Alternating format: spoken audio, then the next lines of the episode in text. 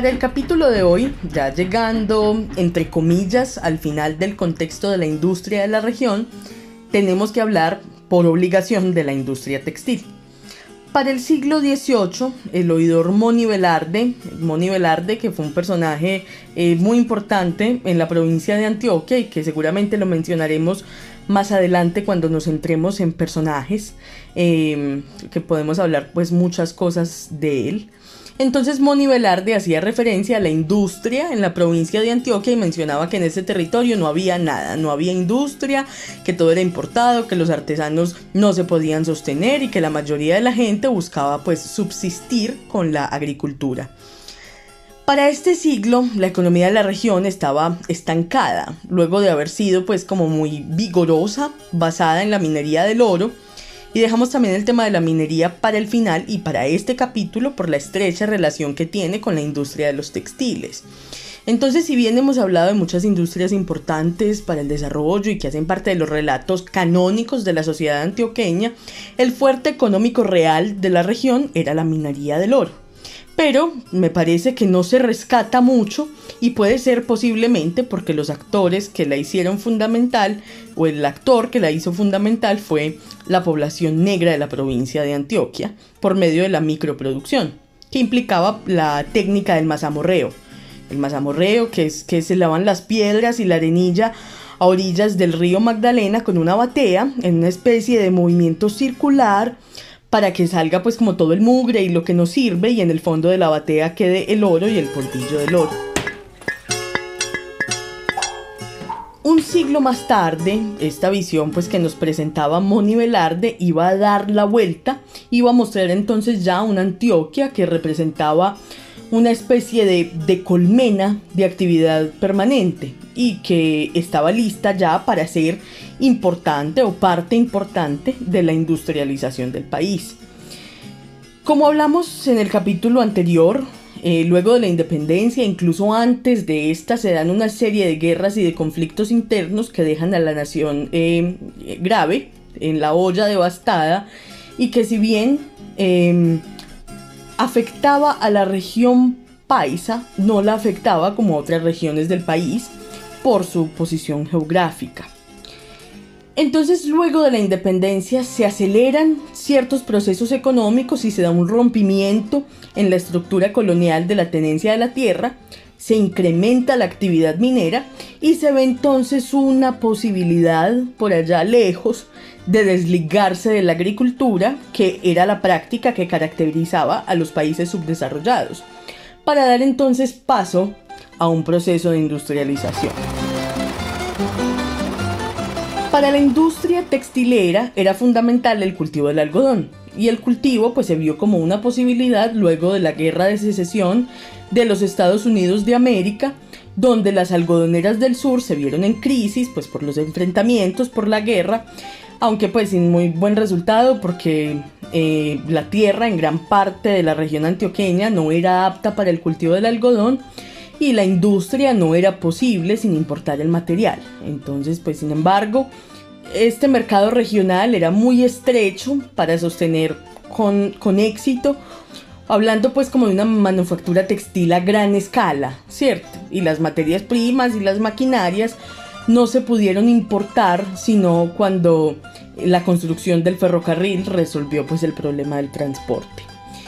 El ferrocarril se construyó por tramos. La mayor parte se terminó después de grandes dificultades entre 1874 y 1914 y conectó a Medellín con un puerto sobre el principal río navegable del país, que es el río Magdalena.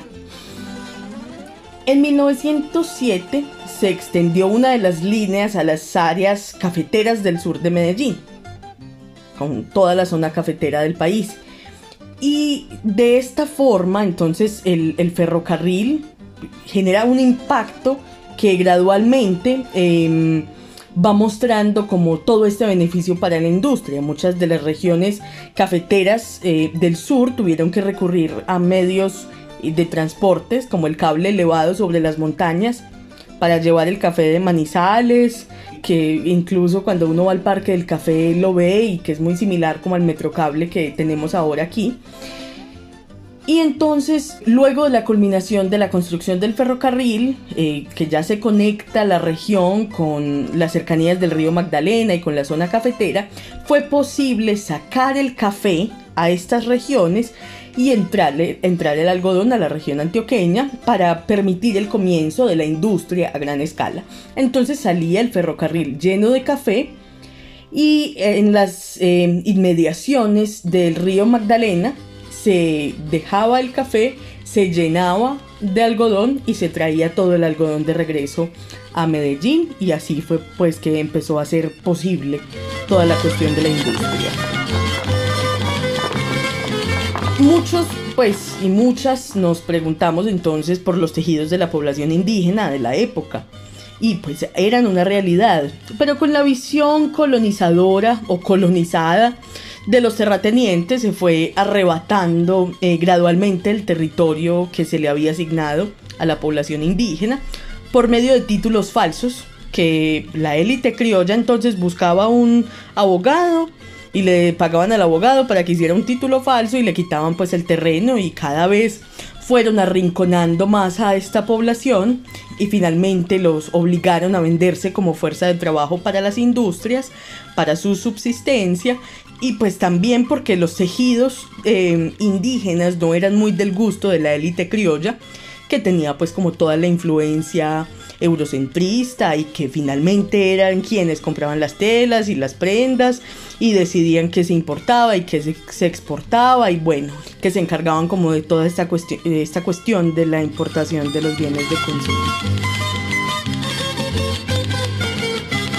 Para el siglo XIX, la producción de bienes de consumo en Antioquia era muy reducida pues comparada con las industrias artesanales y caseras del oriente colombiano.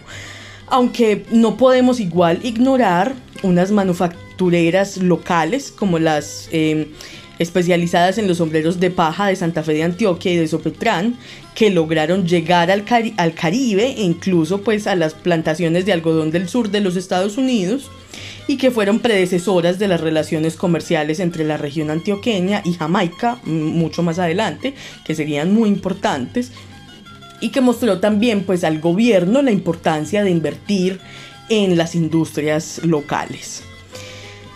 Las primeras inversiones entonces en cuanto a la industria, entre comillas, la industria textil, eh, fueron, tenían un propósito como más didáctico. Entonces conformaron una escuela en 1860 con un grupo de tejedores expertos que trajeron del oriente antioqueño para enseñar y el más capacitado lo contrataron para instalar eh, tres telares eh, para 1879. Dos hiladoras, dos máquinas cortadoras en la escuela de Medellín que tenía ya también una sede en Río Negro. Pues capacitaron a mujeres y a hombres que se encontraban en eh, presos para eh, hacer camisas, cobijas y cosas que necesitaban las fuerzas militares para enfrentar las guerras civiles. Aquí es importante pues hablar como de, esto y es que la sociedad de San Vicente de Paul eh, dio clases de textilería. Esta sociedad que fue fundada por Alejandro Chavarría y por otros comerciantes de la región y que quisieron invertir entonces en la fabricación de los textiles. Y bueno, a los demás comerciantes, los más poderosos, pues, que eran los mineros, pues realmente no les, no les interesaba mucho la fabricación de los textiles, pues y solamente presionaban al gobierno para que se enseñara la confección de las telas importadas para lograr reducir los, costos de la importación de estos bienes de consumo. Para el periodo entre 1902 y 1920 ya se habían fundado 14 empresas de manufactura, entre las que estaban la Compañía Colombiana de Tejidos, la fábrica de hilados y tejidos de Lato, que se convertirían en las famosas textileras Coltejer y Fabricato. Pero Antioquia pues no fue pionera en esta producción semi-industrial, pues había mucha competencia en el país. Hubo una textilera en Samacá que construyeron en 1881 y que para 1912 ya tenía 400 personas empleadas. Bogotá, por ejemplo, tenía una, una hilandera, en Cartagena había una hiladora de algodón y un taller de tejidos que había sido fundado en 1890 y que para 1914 ya tenía 160 mujeres empleadas. Y en Barranquilla, en 1914, ya había una fábrica con 200 telares eléctricos de origen inglés modernos y para 1926 ya tenía un total de 6 textileras con telares eléctricos modernos. Entonces no debemos, no debemos pensar que Antioquia fue la única región interesada en crear su industria textil, pues eso se estaba dando en todo el país, pero sí tuvo unas ciertas facilidades, porque el, el, gran mercado local se fue creando pues como alrededor de esos bienes de consumo, la gente realmente compraba ropa, compraba ropa eh, nacional, o sea, local. Los antioqueños compraban ropa hecha en Antioquia y la facilidad que re representó el ferrocarril de Antioquia, pues no es un detalle menor. Entre 1914 y 1915, la participación de Antioquia dentro del total de inversión del país era del 26%. 1914 y 1915. Y 10 años más tarde del 35%. Y para 1945, o sea, como 20 años más tarde, 10 años más tarde que eso, Antioquia representó el 55% de la producción total de textiles en el país, con factores a favor como la energía barata por las empresas públicas, eh, y era barata y era constante, ¿sí? no se iba la luz. Entonces eso facilitaba la producción de las textileras eléctricas y la inversión en los, en los talleres pues, de máquinas y de hilado que hicieron años antes, como mencionamos eh, anteriormente. No podemos decir que los experimentos realizados desde 1860 con los hilados de tejidos hayan contribuido mucho, por lo menos no a la industria como tal, pero sí prueban la importancia que la élite le atribuyó a la educación técnica. Pues en, ese caso, como en la industria industria, fueron mucho más importantes las minas, las herrerías, los establecimientos metalúrgicos y bueno.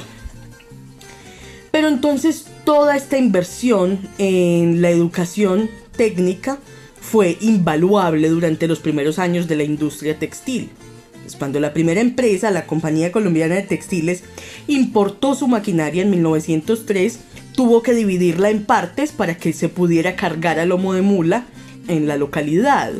Y debido a que el ferrocarril aún no estaba terminado, no, no podían transportarla ni siquiera desde lejos, ¿cierto? Entonces llegó desde lejos por partes a lomo de mula, llega a Medellín y cuando llega a Medellín pues la maquinaria no sirve porque está desarmada. Pero entonces los mecánicos y los talleres locales en los que habían invertido en educación pudieron reconstruirla, utilizaron repuestos que fabricaron aquí mismo. Todo esto se dio pues gracias a los estudios técnicos en los que se invirtió. es fundamental el tema de la educación. Para 1920 ya se habían fundado 13 eh, compañías textileras, 11 estaban en Medellín, y una pues estaba en Jericó y la otra en Manizales. Muy pronto pues surgieron varias tendencias. Las pequeñas fueron absorbidas por las grandes, como ha pasado pues como con todas las industrias. Se importó nueva tecnología para la aplicación pues en las plantas de textiles, em, un mayor control en la calidad de los productos y bueno, en el censo industrial de 1945 ya solamente quedaban cuatro empresas de las 13 que estamos mencionando. La de Manizales, que era pequeña, una empresa grande más, Coltejer y Fabricato.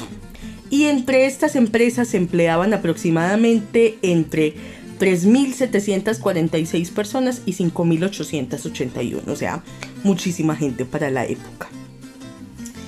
Hubo entonces un éxito inmediato en la industria, em, pues como en el mercadeo local de los productos. Pues un comerciante de un pueblo pequeño hay una carta, entonces este comerciante escribió en 1906 a un agente pues de, telas que le, que le, distribuía sus telas em, y le dice que, que la gente ha cambiado de mentalidad y que solamente compra estas telas. Aparentemente, pues las telas producidas en Medellín duraban más que las importadas de la misma clase, pues como el mismo tipo de tela. y entonces le comprobaba pues su confianza con un pedido de 30 mil pesos, que en ese momento pues era un platal.